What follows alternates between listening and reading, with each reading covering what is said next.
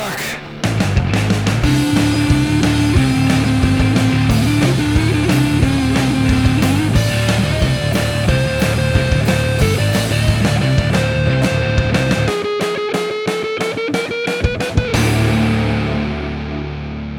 Salut tout le monde, bienvenue dans Rocktogone, je suis Max. Et je suis Stéphane. Rocktogone, c'est la liste ultime des meilleurs albums qui font du bruit de 1970 à 2020.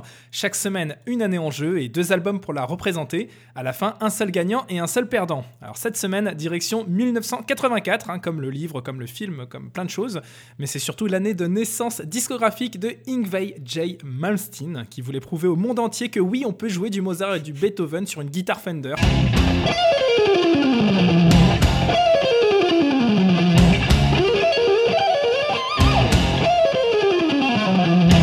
84, c'est aussi My War de Black Flag, hein, qui n'a aucun rapport avec Assassin's Creed, je crois. Voilà, qui n'a aucun rapport avec Assassin's Creed et qui n'a aucun rapport avec Mozart aussi. Ah, pas vraiment. non.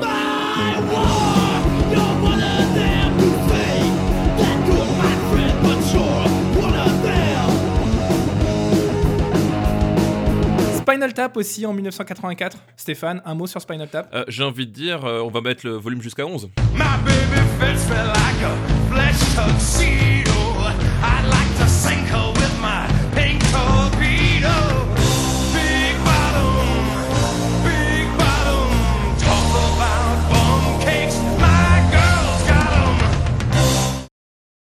Impossible de mentionner 1984 sans parler de 1984, l'album de Van Halen, sur lequel euh, Eddie, le guitariste peut-être le plus fabuleux de l'histoire du rock and roll, s'est dit pourquoi ne pas jouer du synthé plutôt que de la guitare? Et ça a donné.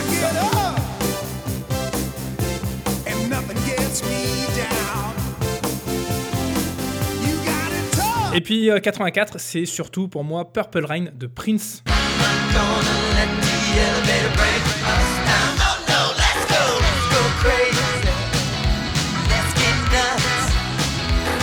for the purpose.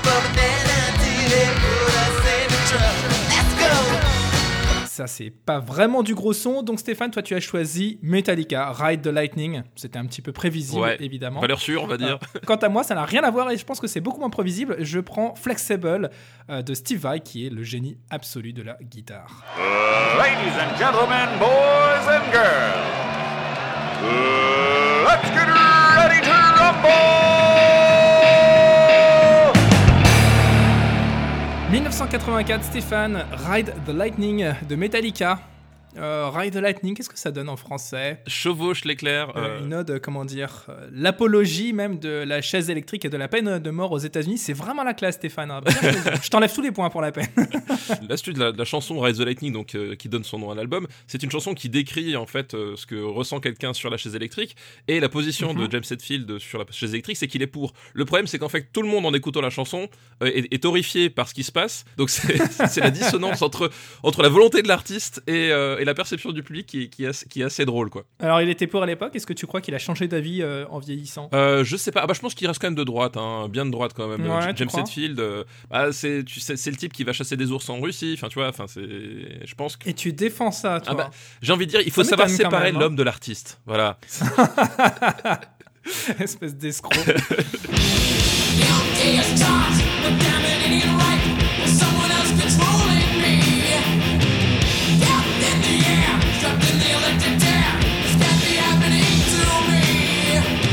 Pourquoi est-ce que tu as choisi en particulier cet album pour euh, 84 Bah parce que je- moi c'est un de mes albums de métal préférés, euh, Red the Lightning. C'est euh, c'est Metallica dans sa forme finale en fait, puisque c'est leur deuxième album euh, après euh, après Kill 'Em All qui était sorti ben, euh, l'année euh, l'année précédente. 83, hein? Ouais, ouais, c'est ça. Ils arrivent sur le finalement euh, le son qui va, enfin en tout cas l'orientation qui va qui va un peu euh, driver euh, le son de Metallica sur euh, euh, bah, les dix prochaines années. Euh, et puis même en termes de composition, c'est-à-dire que on, voilà, Metallica, ça a été un- avec Kid Moon, ça a été un peu le- l'explosion du euh, grand public du, euh, du, du trash metal. Et là, ils arrivent Mhm. sur un sur un disque avec des influences qui sont un, un poil plus larges et qui va euh, qui vont a- aborder des compositions plus euh, plus complexes, plus alambiquées. J'ai la sensation qu'avec cet album, notamment, ils inventent la balade du métalleux fragile. Ils quoi. inventent la power ballade et le modèle de la power ballade euh, presque obligatoire effectivement dans tous les albums de métal par la suite avec euh, Fade to Black.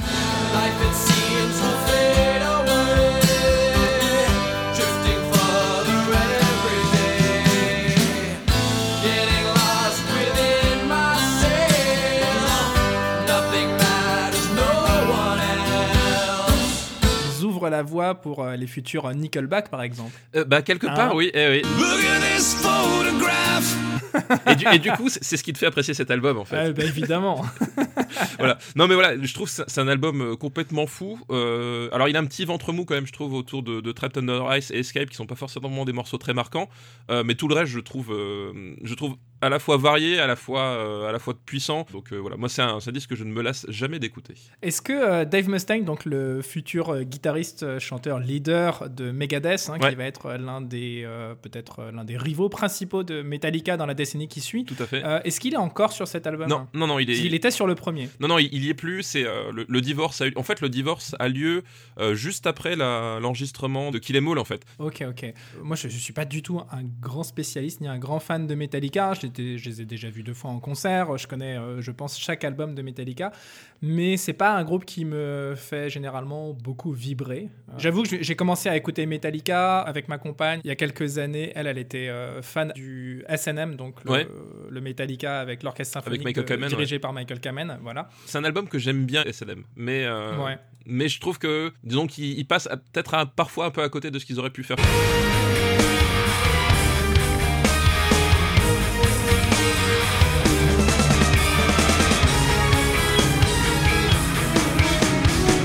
C'est pas hyper subtil, hein, de toute façon. Ça, ça aurait pu être plus grandiose, en fait. Ouais. Et puis, bah, figure-toi qu'après, je me suis mis à écouter euh, Death Magnetic. 2008. Je l'ai plutôt bien aimé. C'est à ce moment-là où je suis allé les voir euh, à Arras et puis ensuite Ouais. euh, à Bercy. Et j'avoue que Ride the Lightning, il a pris un méchant coup de vieux.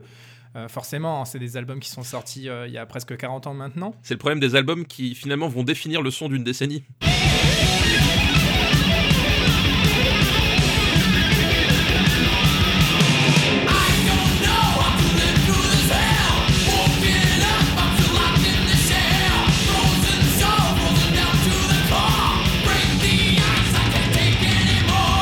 Côté, donc euh, Steve Vai Flexible, est-ce que tu connaissais Steve Vai? Est-ce que tu connaissais cet album? Le côté prouesse technique, c'est pas forcément quelque chose qui me parle toujours.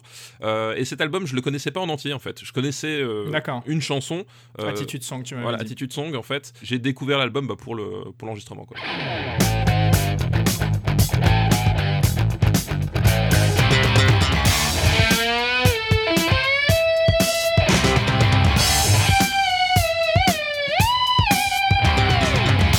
ça t'a inspiré Waouh Euh, Écoute, je pense pas que c'est un album que je réécouterais pour le plaisir. Voilà.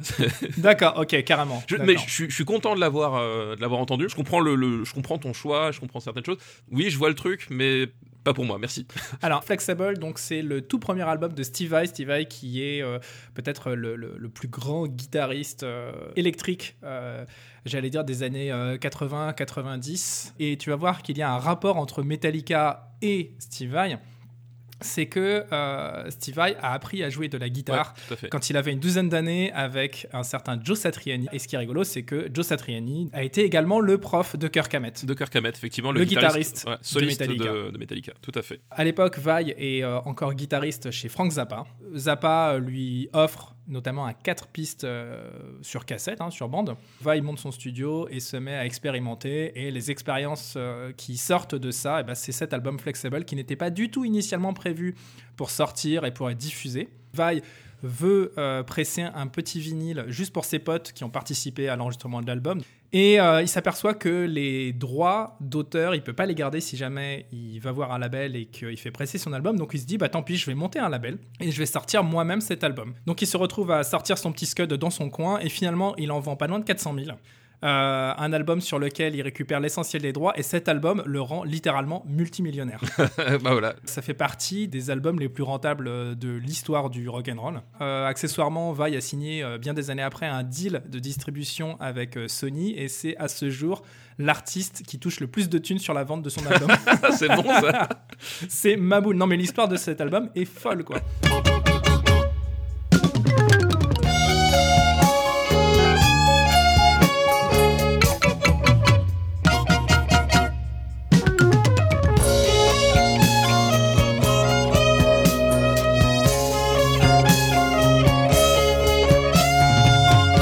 Comme d'habitude, évidemment, on parle, on parle, on parle, mais il faut trancher, Stéphane, on est là pour se on battre. On est là pour la bagarre, une fois de plus. C'est parti euh, let's get ready to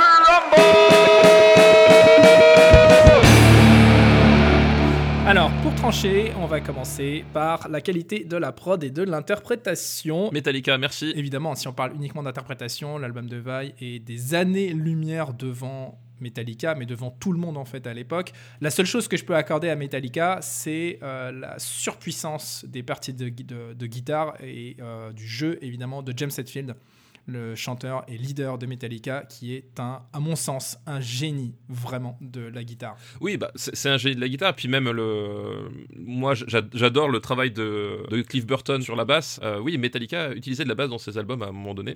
Rappelez-vous. Voilà, rappelez-vous, euh, c'est le cas à cette époque, ça va pas durer très longtemps, hein, donc profitez-en. Et puis même, voilà, enfin, on- on- beaucoup de gens cassent du sucre sur le, sur le dos de, de Lars Ulrich. Moi le premier, hein, parce que je le trouve euh, vraiment mauvais. C'est un bon compositeur parce qu'il il- il arrive vraiment à trouver des, des sections de batterie qui sont vraiment au service ben, de la guitare, en fait. Ça c'est vrai, ouais. On peut, on peut citer euh, Dave Lombardo au hasard, qui est un, un batteur de, de- de génie, mais je pense que euh, le, le style Lombardo n'aura peut-être pas autant bénéficié à Metallica que le style de, de Ulrich. En plus, c'est un connard. Bon, mais toujours est-il que en termes de composition, il y a vraiment un, un, côté, il se plie finalement à, la puissance de, la guitare. Il y a vraiment ce, ce- cette symbiose qui, se fait là. Euh, et je trouve, Mm. c'est en termes de, de- de- de composition pure, je trouve que c'est c'est assez inspiré ce qu'il fait finalement, parce que ça sert vraiment le son Metallica. Ouais, alors cela dit, moi le problème que j'ai avec Metallica, et je trouve que ça ressort énormément sur cet album, c'est que, à mon sens, c'est l'anti-groove par excellence cette musique. Le balancement général me plaît pas du tout. Euh, je trouve euh, que sur cet album ça ressort parce que la prod est un peu cheapos. Ça, c'est pas très chaloupé, quoi, on va dire tout ça. Et c'est euh, évidemment dû au jeu de batterie. Moi, ça me choque pas. Enfin, je veux dire, la proposition musicale qu'ils font, je trouve ça assez ouf, quoi. Euh, Tu peux prendre l'exemple, euh, je sais pas, de, de Pantera. Pantera, c'est un, groupe qui groove et qui en même temps fait du métal. Mais oui, mais ce que je veux dire, c'est que c'est pas forcément tu es obligé de le faire de la même façon que les autres. Enfin, tu vois. En tout cas, moi, ce que je viens chercher chez Metallica quand j'en écoute, c'est euh, c'est de l'agression, mais c'est surtout la voix de James Hetfield que j'adore. Et euh, qui, à l'époque, à mon sens, n'est pas encore euh, ce qu'elle. euh, elle n'a pas encore révélé tout son potentiel. Celui où on passer la barre plus haute, ce sera l'album suivant où tout le monde, y compris Lars Ulrich, euh, va, se, va, se, va se remettre en question et, Hmm. et se dire faut qu'on bosse. Hmm. On parle de l'interprétation, mais pour ce qui est de la production, euh, on est un petit peu, à mon avis, sur le même constat. C'est-à-dire que d'un côté, tu as l'album de Steve Vai, Flexible, qui est certes produit à la maison, mais avec un talent assez extraordinaire.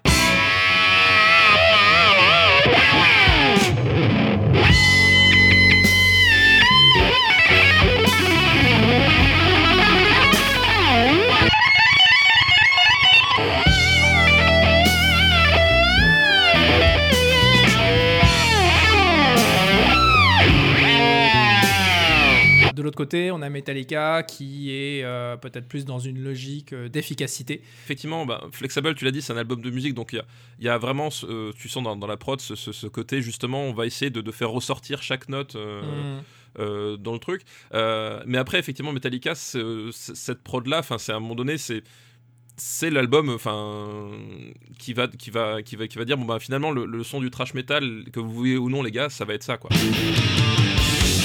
pain, but my life ain't easy.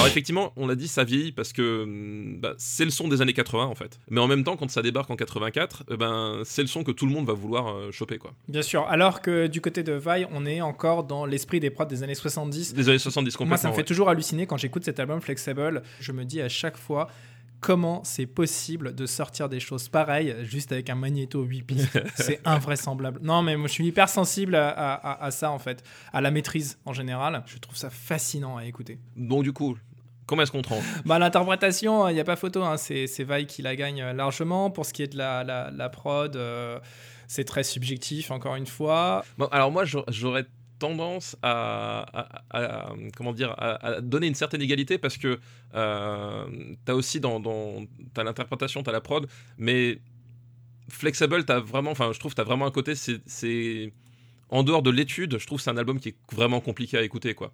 Euh, c'est-à-dire que c'est pas, enfin. C'est pas un album que tu vas. Enfin, en tout cas, moi, j'arrive pas à voir le, le, le, le côté un mec qui va se dire, ouais, on va écouter Flexible pour passer un bon moment, tu vois. Vraiment, c'est un truc que j'ai dû. euh, Enchanté, je m'appelle Max, j'ai flexible pour passer un bon Donc, moment euh, depuis que j'ai à peu près 20 ans. Et, et comme dit, voilà, on est sur des paradigmes qui sont vraiment complètement différents, euh, mais qui, Hmm. je pense, vont marquer finalement pas mal de, de monde. Ok, alors tu sais quoi, on tranche pas sur celui-ci. On tranche pas sur celui-là. Ok. Allez, on est des fous, on tranche pas sur celui-ci, on passe à l'originalité. Bon, euh, Steve Vai, voilà. Non mais là pour le coup, c'est même pas. Je veux dire, c'est à l'époque Oui, où ça sort, euh, personne fait un album comme ça, personne n'a refait un truc euh, pareil. Enfin, je... Mais c'est-à-dire que, en- euh, a- alors pour être tout à fait honnête et pour connaître à fond la discographie de, de Vi, c'est un mec que j'ai vu plein de fois en concert, que j'ai eu la chance de croiser, etc. Euh, c'est euh, même c'est un, un type de musique qu'il n'a jamais refait par la suite. Oui, C'est-à-dire voilà. qu'il va faire des choses de plus en plus euh, impressionnantes sur l'instrument, euh, des choses de plus en plus arrangées aussi. Mais euh, le côté barré, il, euh, il le retrouve, on le retrouve quasiment pas sur les albums suivants. Donc il est vraiment à part dans sa discographie. Évidemment que l'originalité elle est pour Steve Vai, ça fait aucun doute quoi.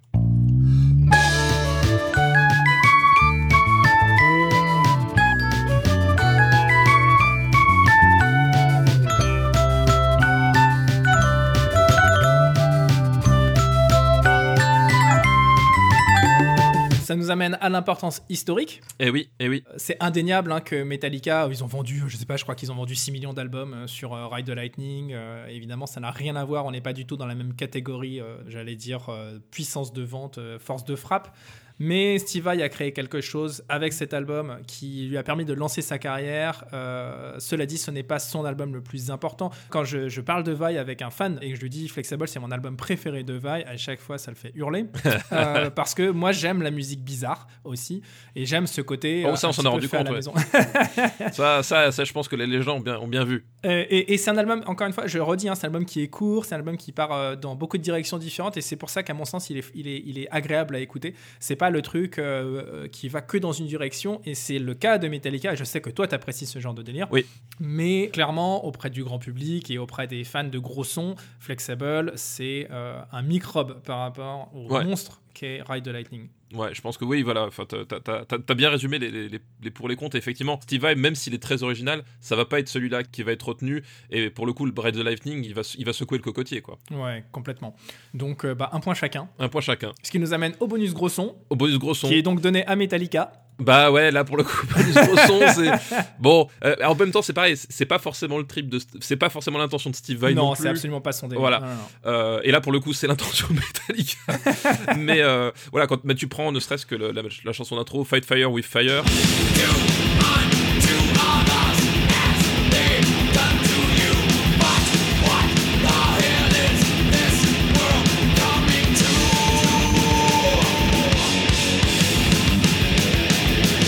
Bonjour, nous sommes Metallica. Voilà. Bonjour, on est Metallica, la bagarre. Euh, voilà. Et euh, effectivement, là, en termes de gros son, bon, Steve Vai, Oui, il peut sûr. pas, il peut pas rivaliser. Voilà, et ben ce qui nous amène au gagnant de la semaine, hein, qui est donc Metallica avec Ride the Red the Lightning. Lightning, tout à fait. Euh, je m'y attendais, j'avoue que je me suis fait un petit plaisir, un petit kiff en mettant Steve Vai. Non, mais moi, moi, j'appré- j'apprécie justement le l'adversaire qui, qui justement rentre dans la, dans la bagarre et qui ne perd pas espoir et qui sait, mais qui va quand même aller jusqu'au bout de sa noblesse. Et ça, j'apprécie chez toi. Ah bah c'est Rocky Balboa, hein, on sait qu'il Oui, est, il hyper bon, c'est le meilleur, mais il va quand même perdre quoi.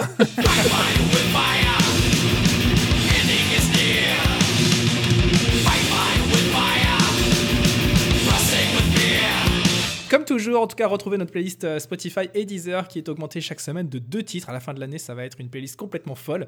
Euh, donc, c'est deux morceaux qui sont tirés des albums qu'on vient de défendre. Et Stéphane, toi, tu choisis For Whom the Bell Tolls. Voilà, Forum de Bell Tolls, qui est pas le, le- le- le morceau le plus brutal de- du, du, euh, du disque, mais je le choisis parce que déjà, un, je sais jouer à la batterie, donc je suis, je suis content. Euh, euh, deux, non, deux parce que deux parce que Cliff Burton en fait, euh, la ligne de base de, Mhm. de Forum de Bell Tolls, je, je la trouve vraiment extraordinaire. J'ai- J'aime beaucoup tout ce qui est fait sur ce morceau, quoi. Donc voilà.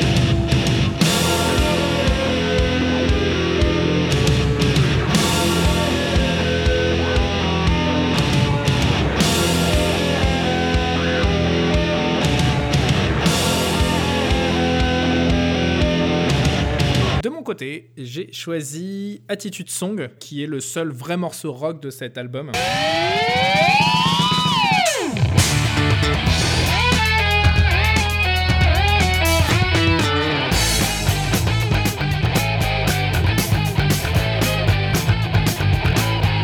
De dire, ça passe ou ça casse. hein. Ouais, complètement, ouais.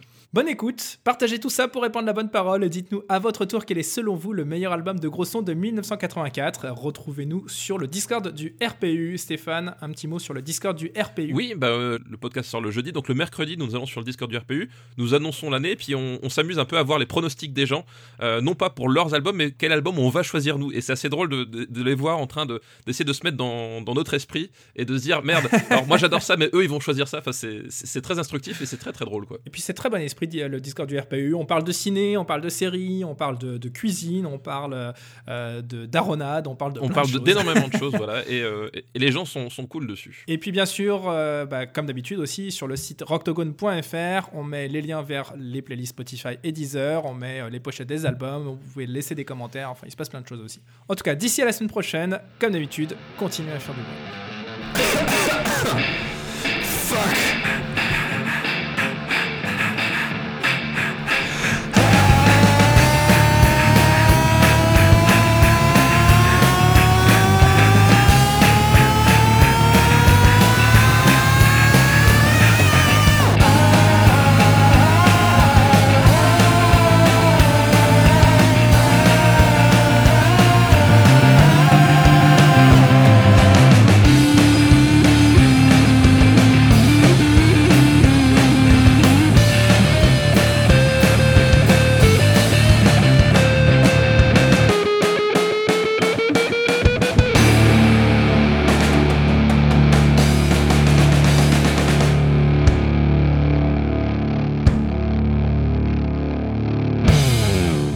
Ça tourne. Comme la planète. Tu l'as déjà faite celle-là, je crois. Oui, je sais, mais je la fais tout le temps. Voilà. Moi, moi, moi, mon truc, c'est le comique de répétition, tu vois. Ça tourne comme les magasins. Oui, oh, très bon. Très, très bon. Alors, il y avait aussi Ça tourne comme ta sœur, mais ça, c'est moins sympa Euh, c'est vois. pas très 2020 ça. C'est pas très très 2020, non. Non. c'est pas vraiment 2020 du tout. Alors, ça tourne comme euh, des gens en général. Oui, voilà. Une production RPU.